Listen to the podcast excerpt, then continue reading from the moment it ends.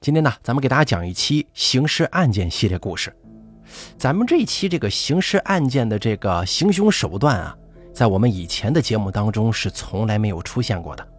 具体怎么回事，咱们往下说。本故事由大凯为您播讲。各位听众朋友们，当你行走在大街上的时候，忽然有个人冲过来抱住你，你会有什么感想呢？假如这个人的身上还绑有炸弹呢？二零零三年，一名男子就在湖南郴州被人肉炸弹当街炸死，而罪魁祸首仅仅坐了一年多的牢就出来了，后来还成了郴州市的政协委员。这中间到底发生了什么呢？这个事情啊，得从一个叫周龙斌的人身上开始说起。周龙斌是靠开拖拉机和开中巴车白手起家的。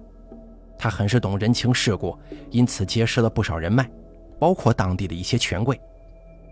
之后，周龙斌靠着人脉跟手中积攒的第一桶金，入住了被称为“三十六湾”的矿区。他托关系办了个开采证，将一些没有证件的小矿场揽到了自己手里，并依靠当时主管矿业的市委书记曾锦春，为自己谋取了不少金银财富。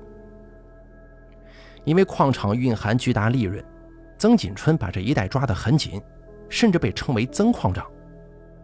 周龙斌靠着在矿场敛财攒了不少钱，用赚来的钱继续拉拢、继续俯视这位曾矿长，进一步将两个人的关系绑在了一起。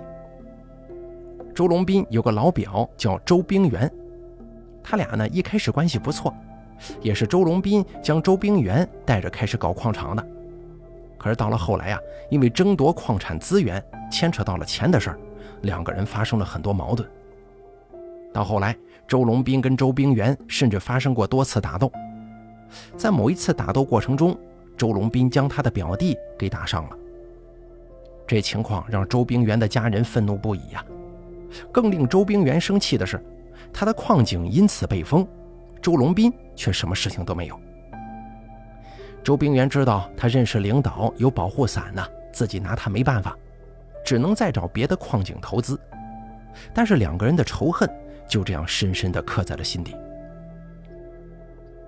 周冰原的事件没有让周龙斌获得该有的惩罚，他呢得意起来了，继续欺压其他矿区，包括另一个老乡周继平。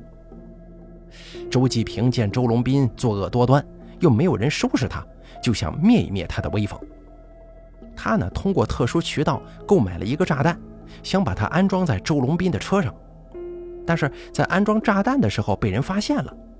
由于人证物证俱在，周继平被当场抓获，最后判刑八年。这件事情过后，周龙斌的心里发生了很大的变化，想起自己以前得罪过不少人，万一他们都像周继平这样弄炸弹报复自己，可怎么办呢？随后，周龙斌又想起来，周冰原跟周继平是认识的。哎，这个事儿会不会跟周冰原有关系呢？后来呀，周龙斌是越想越害怕，毕竟都是自己欺负过的人，而且他们都知道自己有保护伞，轻易不会出事儿。他们之间很有可能会抱团取暖，合伙来害自己。他的保护伞只是因为个人利益才肯帮他呀，但也不是什么都帮。而且又不能时时刻刻地护着他，于是周龙斌就想收拾掉周冰元，这样的话就不用每天担惊受怕地过日子了。这个时候，一个朋友找了过来，告诉了周龙斌一个不好的消息，说有人花了两万块钱找了个师傅，想用什么药功来害他。药功这东西啊，是当地的一种迷信，就是有些人会练气功。能用这种气功伤害别人。周龙斌相信了朋友说的有人要害他这个事儿，认定指使者是周冰元。他冥思苦想之后，觉得得首先要解决掉这个气功师傅，再去收拾周冰元。因为周龙斌呢，他本身也相信药功的存在，他不敢对气功师傅做什么狠事儿，就想拿钱去贿赂气功师傅，请求气功师傅跟他合作。但这个气功师傅是个胆小的人，他不想两边都得罪，于是偷偷跑路了。之后，周龙斌的矿场又出过两次事故，他就再也等不及了，认为这都是周冰原在背后搞鬼，一定要把他给收拾了。二零零三年十二月二十三号，周冰原刚从酒店门口下车，就看见一名男子冲他跑了过来，一把抱住了他。当时速度太快了，周冰原根本反应不过来。他还没搞清楚什么状况呢，就听到了一声巨响。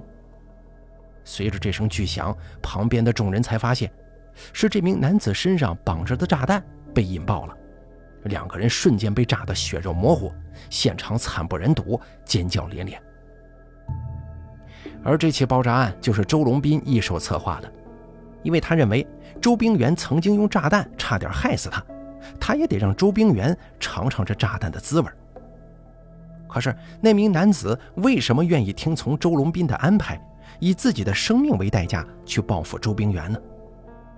事情的真相是他根本就不知道炸弹会被引爆，因为他收到的任务只是拿这个炸弹去吓唬吓唬周冰原，然后就会得到一大笔钱。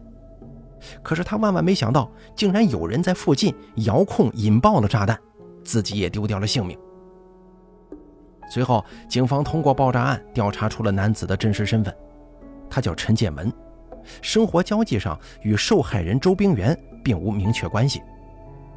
随后，警方从陈建文生前的一通电话记录里找到了线索。这通电话时间非常久，而且没有任何备注，非常可疑。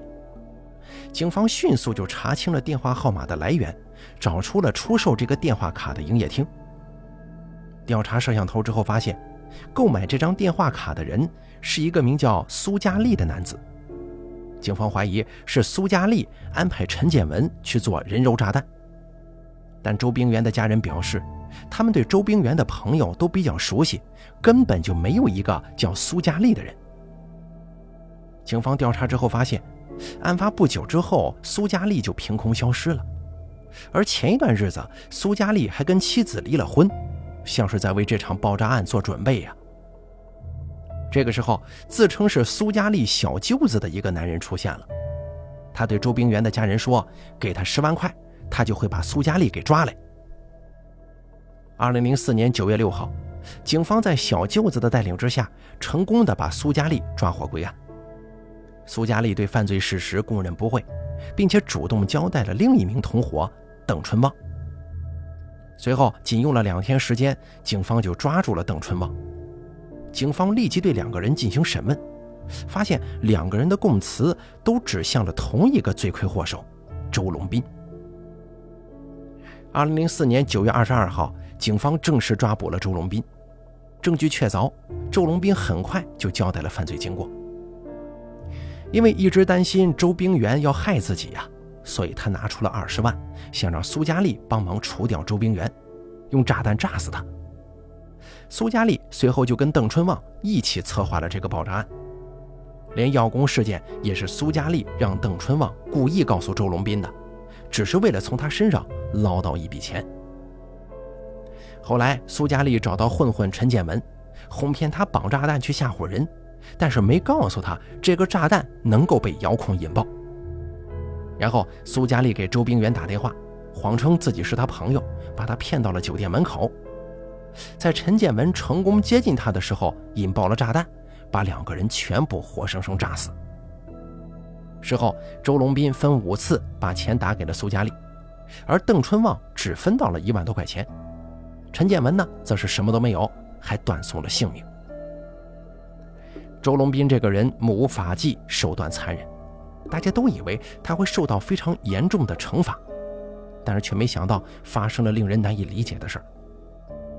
二零零五年年底，郴州市检察院发布了对于周龙斌不起诉的决定书。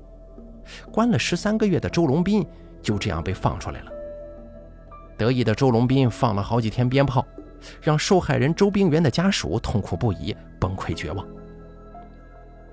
二零零六年十二月二十五号，周龙斌不仅逃脱了罪行，竟然还成为了郴州市政协委员。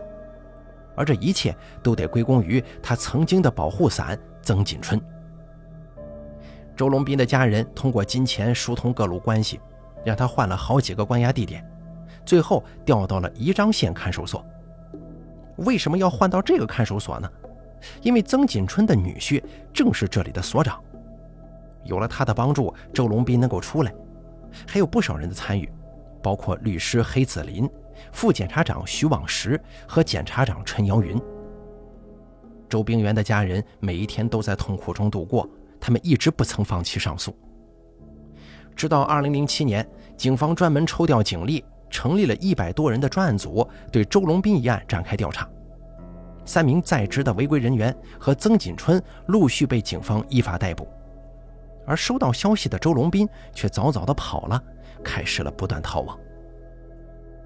周龙斌并没有像其他的逃犯一样过着不见天日的生活。他拿着家人变卖股份贿赂官员剩的几百万现金，伪造身份，日子过得很快活。周龙斌先后去过江西、海南等地，做了不少生意。后来他来到湖北十堰，在这里做起了养殖生意，发展的还很不错呢。作为逃犯的周龙斌，不仅没有低调隐藏，反而在当地还非常出名。只要是在村里住着的村民，都知道不少关于周龙斌的风流趣事。都说他在这儿交了三个女朋友，因为有钱，他还在村里非常嚣张。不过他越嚣张，就越容易暴露身份。不出意料的，很快就有村民发现，周龙斌长得很像警方发布的 A 级通缉令上面的人，随后就给警察打了电话。二零一一年七月份，警方根据村民提供的线索，成功抓获了周龙斌。周龙斌被抓的时候，还笑嘻嘻地说。你们要是再来晚一点，我就走了。二零一四年十月份，周龙斌被法院判了死刑，但他还在不停的狡辩，说自己并不是直接杀害周冰元的凶手。只是周龙斌几年的上诉并没有得到理想效果，直到二零一九年的七月份，他最终被执行了死刑。好了，咱们本期刑事案件就给大家讲到这儿了，感谢您的收听。咱们下期节目不见不散。